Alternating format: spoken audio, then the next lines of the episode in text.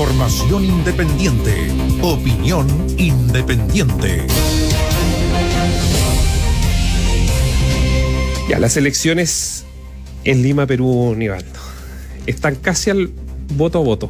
Están, a ver, el, hay una página del... La OMPE, Claro, que es la Oficina Nacional electoral. de Procesos Electorales. La- la- la ul- el último dato es con el 95,60 95,624%, 95,6% de votos escrutados y ha aumentado la ventaja de Pedro Castillo, porque tiene el 50,241%, 50,24% frente al 49,75%, casi 78%, 49%. Recordemos que en la mañana estaba Keiko Fujimori por sobre Pedro Castillo, ahora lo ha superado. Y la diferencia, a ver, partamos que quedan por escrutar un 4,37% de, eh, de, la- de las actas. 4,37. Eso es lo que queda. Y en ese margen se resuelve todo lo que queda. Y actualmente la ventaja de Castillo sobre Keiko Fujimori es de 80 mil votos. Aproximadamente 80 mil votos. Aquí están. Entonces, la- y uno, aquí hay dos, dos teo- no, son teorías, son, son realidades. Probablemente falta por escrutar algunos votos de localidades apartadas, locali- localidades por lo tanto rurales, donde Castillo ha obtenido ventaja. ¿No es cierto? Ahora, otro dice sí, pero también faltan las actas del exterior, donde Keiko Fujimori tiene ventaja. La pregunta es si quedan más actas por escrutar de zonas rurales de Perú o del extranjero. ¿Qué pasó en Chile? Uno se preguntaba, bueno, ¿cómo van a votar los peruanos? Que, que, em, fue un, un importante número, lo pudimos ver el domingo, estábamos en radiograma, habían quejas respecto a los locales de votación que no estaban probablemente tan acondicionados porque habían 1.500, 2.000 personas en Iquique, también en Valparaíso, acá en Santiago. ¿Cómo- Oche- perdón, 81.853 votos. para ser exacto. Ya. ¿Cómo votaron en Chile? 65.3% por el Partido Político Nacional Perú Libre de Pedro Castillo y un 34,6% para Keiko Fujimori. Con Fuerza Popular. Esa es la votación en, en Chile del, del, eh, Mira, pueblo peruano. Hay muchas cosas que decir y la pregunta es si alguna de las cosas que podemos decir respecto, tomando en cuenta todas las diferencias que hay, y si hay algo que nos puede hacer sentido, ¿no es cierto? Acá. Eh, bueno, la bolsa peruana hoy día se desplomó un 7,82%, dando cuenta del temor o la incertidumbre que genera una eventual elección de Castillo en los medios financieros empresariales. Pero también hay que decir que no es solamente el triunfo de Castillo, sino que además es un triunfo estrecho. O sea, aunque gane Keiko Fujimori, que también sería por un margen estrecho, la incertidumbre va a quedar instalada en Perú. Un país absolutamente polarizado. Y una de las buenas pruebas de la polarización es que Keiko Fu- Fujimori obtiene amplias mayorías en los sectores urbanos y Pedro Castillo en los sectores rurales. De hecho, si uno mira el panorama región por región, en la mayoría de las regiones gana uno u otro por amplio margen. Lo que habla de polarización. Lo otro, eh, uno ha estado leyendo, yo he estado leyendo a, a muchos analistas peruanos y que hablan de esta, esta situación como dos países en uno, ¿no?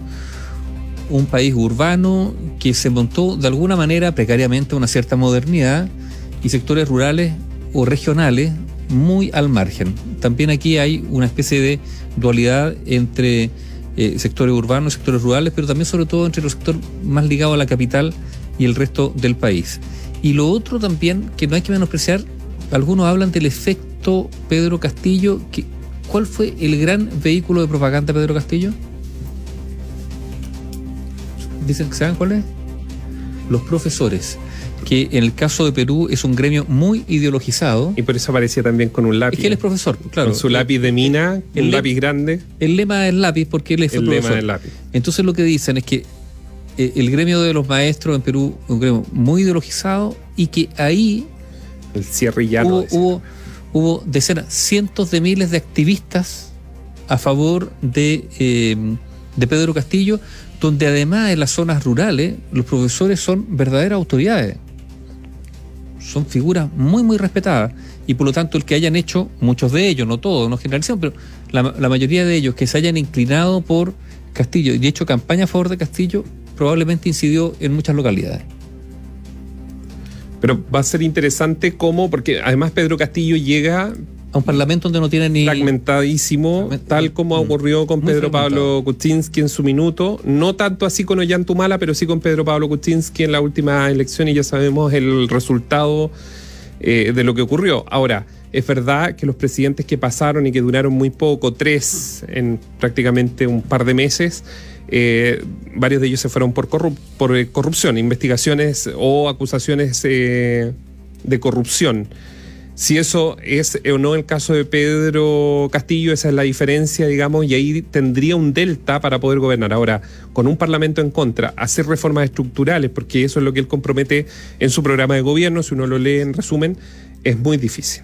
O sea, prácticamente es muy, es muy, difícil por la vía, digamos, del Parlamento, pero... Hacer eh, mayoría, hay que generar mayorías. Pero Castillo dice que, que tendrá, digamos, el respaldo popular en la calle para presionar, para que el Parlamento se allane algunas de las reformas que... Ahora, estamos hablando, digamos, en el, en el aire, porque todavía no hay un candidato ganador, que todo indica que podría ser Castillo, y donde todavía no sabemos cómo va a ser recibido incluso por el mundo político, parlamentario, el eventual triunfo de, de Castillo.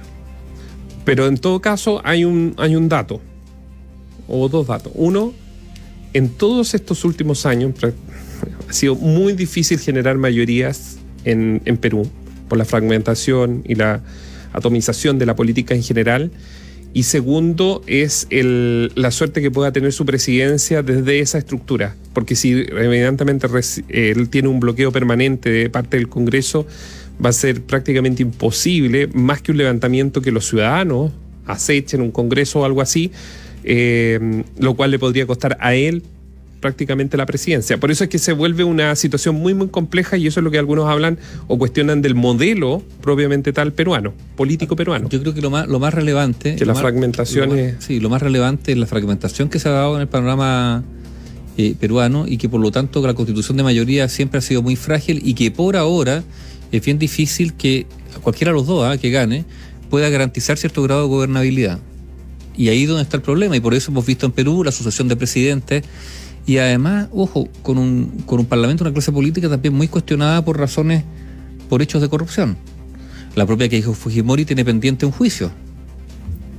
La candidata presidencial, sí, está, con un juicio pendiente que está ahí y que se resolvió que va, va, a seguir adelante. Entonces, en ese panorama, donde, donde irrumpe Castillo y vamos a ver qué pasa. Ahora, yo insisto, cada vez son menos los votos por escrutar Sí, pero del extranjero todavía faltan. Eh, yo mencionaba, digamos, la tendencia que lleva Pedro Castillo en Chile, pero claro, todavía faltan casi 300 eh, actas por escrutar.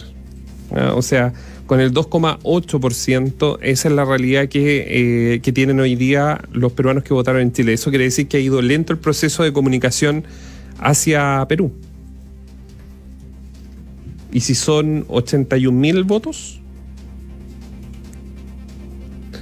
se puede ir sumando país por país.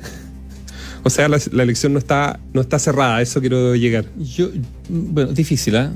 Está difícil porque la distancia cada vez la va sumando justamente Castillo, pero, pero en Chile... En Argentina va punteando Keiko, por ejemplo. Claro, pero por ejemplo en Chile el 2,8% de los votos son los que se han escrutado. Nada. Claro, por eso, por eso digo, eh, y todo va sumando. Habría que ver en Argentina cuánto es el porcentaje de mesas que están escrutadas justamente en ese país. Mira, eh, lo, hay preocupación, efectivamente, hay inversiones chilenas en, Perú. Hoy día el dólar subió un 2% en Perú, la bolsa cayó más de un 7%. Pero también uno podría decir que es un país que, independientemente de quién gane, que se reacomoda, ¿no? Ahora, hay que ver cómo quedan las piezas ajustadas. Perú, Perú en el último tiempo tiene una gracia ha tenido una gracia para el mundo económico, que es esto de las llamadas que se entabló como término con cuando tuvo el diferendo marítimo con Chile durante todo ese proceso de Alan García en adelante que lo llevó muy bien el presidente Humala que eran las cuerdas separadas. ¿Te acuerdas, Aníbaldo? Que era, podemos tener toda la atención, pero las inversiones chilenas en Lima o en Perú en general, bienvenido y seguía esto de las cuerdas separadas, algo que nunca, muy difícilmente se pueda tener, por ejemplo, con Bolivia. Pero además de eso, Nivaldo, está que ellos, pese a todo lo que ha ocurrido, tres presidentes en un par de meses, la salida, las crisis políticas de corrupción, económicamente seguían hacia adelante, más lento, como usted quiera, pero seguía avanzando, el, mundo económico seguía avanzando, el área de la minería, los puertos han hecho inversiones tremendamente importantes. En el rato que hemos hablado, ¿ya? La ventaja que era de 81 mil votos, ahora subió a 87 mil 800 votos. En favor de... De Pedro Castillo, en este ratito. Claro, se va, se, va diluyendo un poco más. lo que ocurrió en, este momento, digamos. Ahora, no sabemos cuáles son las mesas que se ingresaron, a qué corresponden, etcétera, etcétera. Pero ahí está el dato. Pero, pero como dato finalmente es eso, Perú más allá de las crisis políticas que ha tenido, de todos los cambios intercambios de presidentes, la pregunta es, por ejemplo, en materia de cabotaje de los puertos peruanos, cómo han crecido en materia de infraestructura. O sea, igualmente se han puesto aceleradores en varias, en varias áreas, incluyendo la minería, eh, con una mano de obra mucho más barata que en el caso de Chile, pero evidentemente han sabido eh, avanzar. La pregunta es si ese acompañamiento del área económica va a seguir de la mano con Pedro Castillo, esa es la gran duda que hay. A ver, hay varias dudas, porque uno podría decir, esas son las dudas que plantea, ¿no cierto, Castillo, ¿no? Porque está planteando un cambio de modelo económico, incluso social, quiere aspirar a instalar una asamblea constituyente para cambiar la constitución, o sea, por ahí uno podría decir, se abre un espacio de incertidumbre. Pero por otro lado uno podría decir, y si gana Keiko Fujimori, van a seguir gobernando quiénes? La misma casta política que ha sido rechazada, digamos, y que ha provocado una sucesión de presidentes. O sea, uno podría decir, los dos, desde sus respectivas cualidades o defectos, plantean espacios de incertidumbre para unos u otros. Lo que sí está claro que el país entero, lo que, lo que muestra hoy día es una división significativa, con posiciones bastante antagónicas, pero más repartidas de manera casi igual.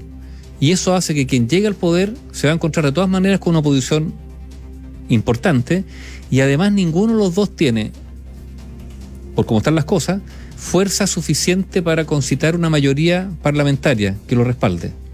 O sea, gane quien gano, gane quien gane, va a tener que remar contra la corriente.